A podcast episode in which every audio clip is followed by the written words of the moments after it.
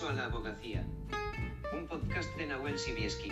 Bienvenidos amigos y amigas a un nuevo episodio de este podcast que intenta arrojar un poquito de luz en este examen de acceso a la abogacía. En concreto en este podcast eh, hablaremos de los temas 15 y 16 después de los tediosos eh, temas anteriores, los 13 y 14, que son tediosos básicamente porque eran muy largos.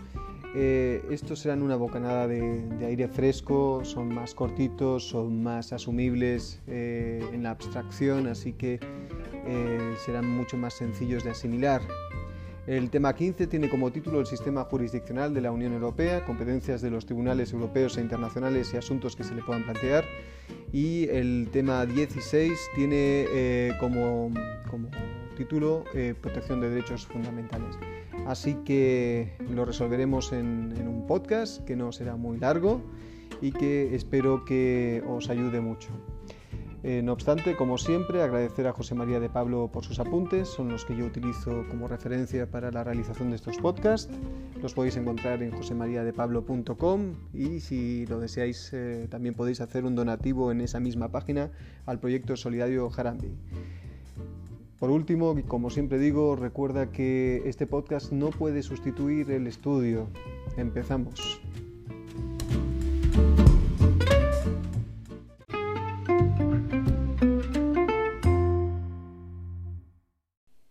Y empezamos con el tema 15, el sistema jurisdiccional de la Unión Europea, competencias de los tribunales europeos e internacionales y asuntos que se pueden plantear. El sistema jurisdiccional de la Unión Europea. Este sistema está constituido por tres tipos de tribunales, el Tribunal de Justicia de la Unión Europea, el Tribunal General de la Unión Europea y los tribunales especializados en determinadas áreas.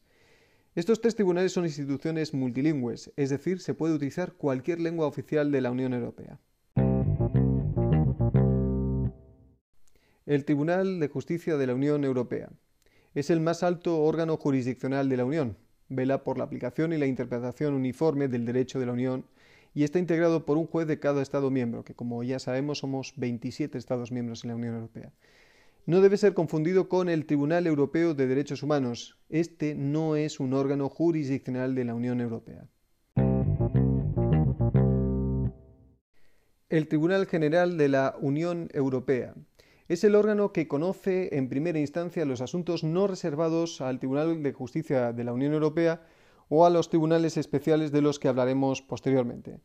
Es el que conoce los recursos contra las resoluciones de primera instancia de los tribunales especiales, pero ya hablaremos de los tribunales especiales, y está compuesto por al menos un juez de cada Estado miembro, también como el TEJUE, como el Tribunal de Justicia de la Unión Europea, 27. Antes de continuar con los tribunales especializados, eh, cabe reseñar que tanto el Tribunal de Justicia de la Unión Europea como el Tribunal General de la Unión Europea están asistidos por abogados generales que elaboran con total imparcialidad dictámenes jurídicos antes de la resolución de ciertos asuntos.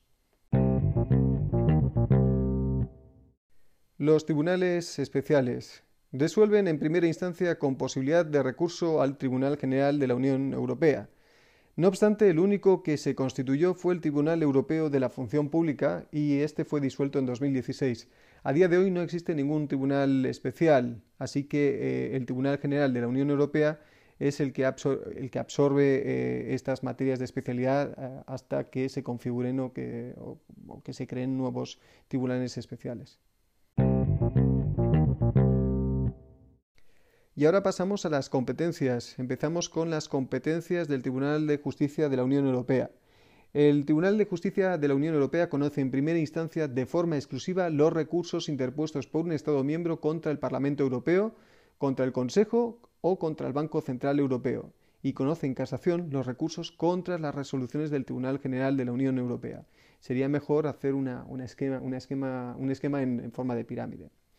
En este sentido, eh, el Tribunal de Justicia de la Unión Europea tiene eh, competencias sobre recursos directos, que son recursos contra los Estados miembros por incumplimientos de una obligación.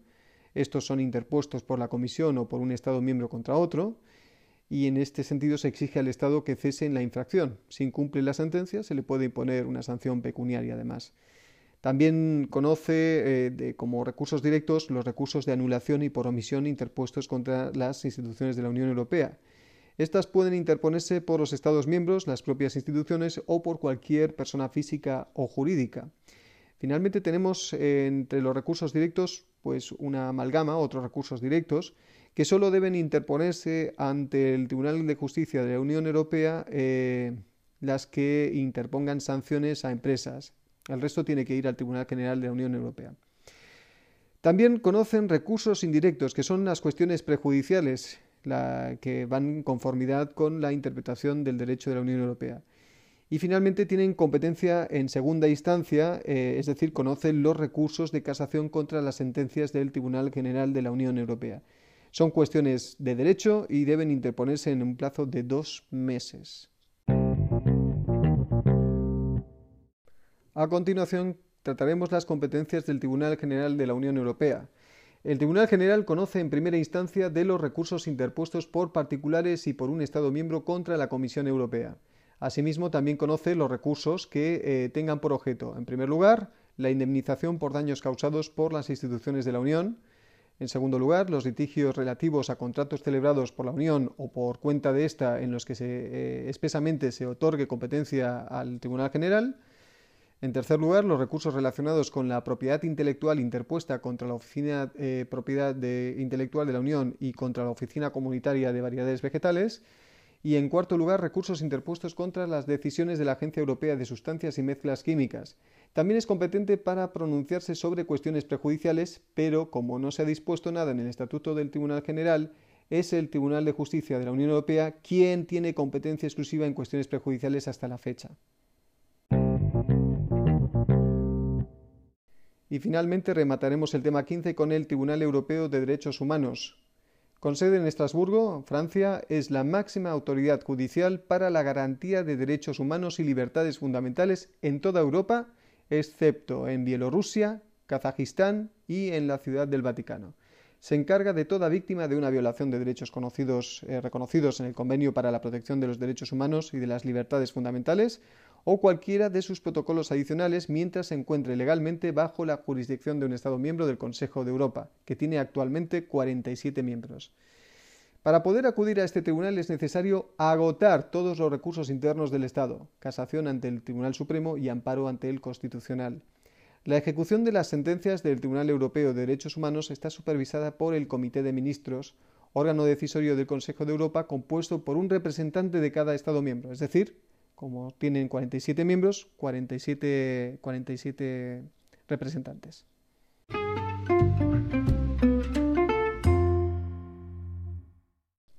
Y una vez agotado el tema 15, nos pasamos al tema 16, protección de derechos fundamentales. Nos viene fenomenal haber acabado con el Tribunal Europeo de Derechos Humanos porque se nos indica que primero se tiene que agotar la vía interna, en cualquier caso, hablaremos eh, únicamente del recurso de amparo. El recurso de amparo constitucional protege frente a las violaciones de los derechos y libertades originadas por las disposiciones, actos jurídicos, omisiones o simple vía de hecho de los poderes públicos de los estados, de las comunidades autónomas y demás entes de carácter eh, territorial, corporativo o institucional, así como la de sus funcionarios. Para recurrir en amparo estas violaciones de derechos y libertades, deben cumplirse los siguientes requisitos. Primero, que se haya agotado todos los medios de impugnación previstos por las normas procesales para el caso concreto de la vía judicial.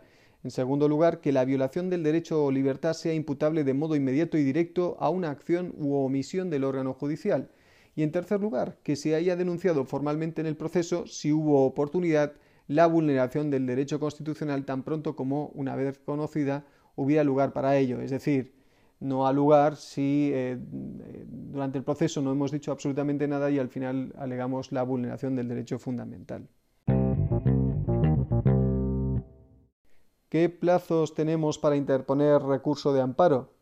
Pues depende del acto que deseemos recurrir, de dónde provenga ese acto. Existen tres posibilidades. Contra los actos de las Cortes, también se entienden las Cortes autonómicas, tenemos tres meses desde la firmeza del acto. Contra actos u omisiones de un órgano judicial, en este caso tenemos 30 días desde la resolución. Y contra actos administrativos, en este caso tenemos 20 días desde la notificación de la resolución. Recordad, 3 meses, cortes, 30 días, órganos judiciales, 20 días, actos administrativos. En cualquier caso, haremos un breve repaso sobre el procedimiento de amparo. La finalidad es proteger, recordad, frente a las violaciones de los derechos y libertades originadas por las disposiciones, actos jurídicos, omisiones o simple vía de hecho de los poderes públicos de los Estados, las comunidades autónomas y demás entes de carácter territorial, corporativo o institucional, así como la de sus funcionarios. Sus características es que impugnan actos sin valor de ley que emanan de los poderes públicos y que vulneran derechos fundamentales. Están legitimados para interponerlos eh, personas directamente afectadas, el defensor del pueblo, que anunciará el recurso de amparo mediante el Boletín Oficial del Estado a efectos de comparecencia de otros posibles interesados, el Ministerio Fiscal, que intervendrá en todos los procesos de amparo en defensa de la legalidad e interés público, y quienes hayan sido parte en el proceso judicial. Recordad que hemos hablado de los plazos los plazos son contra actos de las Cortes, que también son las de las eh, autonomías, tres meses. Contra los actos u omisiones de un órgano judicial, 30 días es necesario agotar la vía judicial previa. Y contra los actos originarios del Gobierno, autoridades o funcionarios, también, es decir, actos administrativos, 20 días. También necesidad de agotar la vía eh, judicial previa. ¿Quién resuelve esto? Pues las salas y, en su caso, las secciones.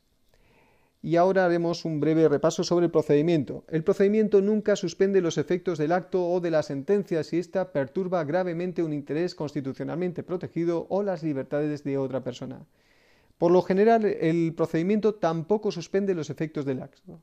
Y ahora bien, no obstante lo dicho, y si no se diesen las circunstancias explicadas en el primer punto, podría suspenderse, total o parcialmente, si se acreditase un perjuicio al recurrente. Eso sí, podrá condicionarse a la adopción de medidas cautelares. En caso de urgencia excepcional, puede resolverse con la admisión a trámite, pudiendo ser impugnada en un plazo de cinco días desde la notificación. Esta suspensión se puede solicitar en cualquier momento antes de haberse pronunciado la sentencia y se resolverá mediante incidente de suspensión con audiencia de las partes y el Ministerio Fiscal por un plazo de tres días. Puede haber un informe de las autoridades si se creyera necesario.